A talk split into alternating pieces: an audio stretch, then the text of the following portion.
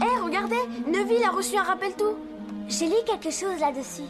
Quand la fumée devient rouge, ça signifie qu'on a oublié quelque chose. Ah oui, le problème c'est que j'arrive pas à me rappeler quoi.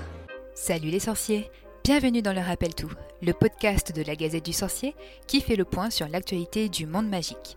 Je suis Marjolaine et au nom de toute l'équipe de la Gazette du Sorcier, je vous souhaite une excellente année 2023 pleine de magie et de beaux moments de fandom.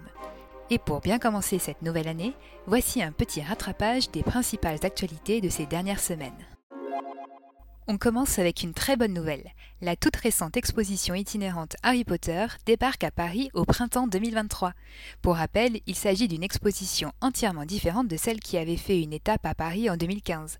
Lancée en 2022 à Philadelphie, puis Atlanta, avant de se poser à Vienne, où elle est ouverte actuellement, cette exposition rassemble des éléments des films Harry Potter, bien sûr, mais aussi de la saga Animaux Fantastiques et de la pièce de théâtre Cursed Child.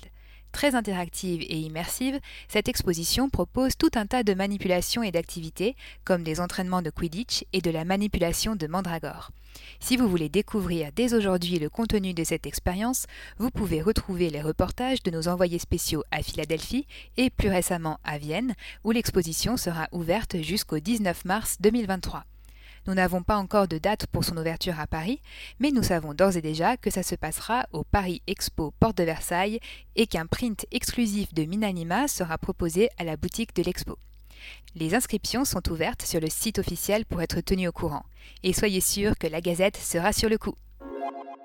On enchaîne avec une bien moins bonne nouvelle pour les détenteurs de PS4 et Xbox One qui attendent la sortie de Hogwarts Legacy.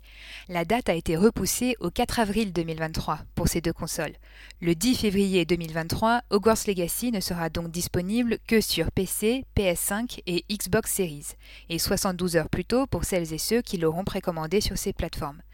Les détenteurs de Nintendo Switch ont quant à eux enfin une date de sortie, mais il leur faudra être encore un peu patient puisque le jeu sera disponible sur Switch le 25 juillet 2023.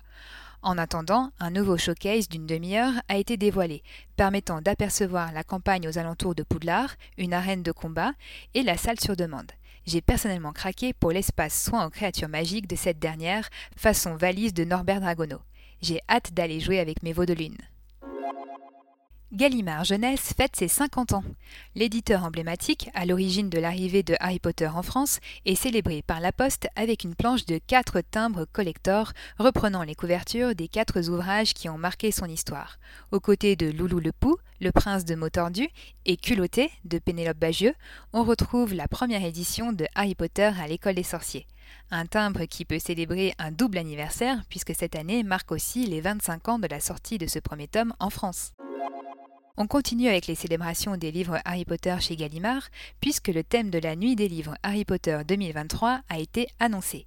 Il s'agira ni plus ni moins que de Harry Potter à l'école des sorciers, pour accompagner les festivités des 25 ans de la sortie du premier tome en France. L'éditeur français a maintenu cette célébration annuelle du 2 au 5 février, alors que la Harry Potter Book Night de Bloomsbury, l'éditeur britannique, a été repoussée à l'automne. Il faut dire que ce sera aussi l'occasion pour les libraires francophones de mettre en avant le coffret anniversaire Folio Junior 25 ans de Harry Potter, dont la sortie est prévue le 19 janvier, qui reprend les couvertures originales des premières éditions réalisées par Jean-Claude Götting dans un coffret illustré d'une œuvre inédite du même artiste. Nostalgie garantie. Pour rappel, la Nuit des livres Harry Potter est aussi l'occasion pour libraires et bibliothèques d'organiser des activités, quiz et autres jeux avec les Potterheads de tous âges. Il y a sûrement un lieu près de chez vous qui organise un petit événement. La Gazette du Sorcier participera également aux festivités, comme tous les ans. Restez connectés pour connaître les détails très prochainement. Le rappel tout, c'est fini pour aujourd'hui. Mais on se retrouve en février pour un nouveau numéro. En attendant, prenez soin de vous et retrouvez toute l'information du monde magique sur le site de la Gazette du Sorcier. Le Rappel Tout est un podcast Studio Gazette. Suivez toutes nos émissions sur Facebook, Twitter et Instagram, Studio Gazette, ainsi que la version vidéo des précédents épisodes sur la chaîne YouTube de la Gazette du Sorcier. À bientôt!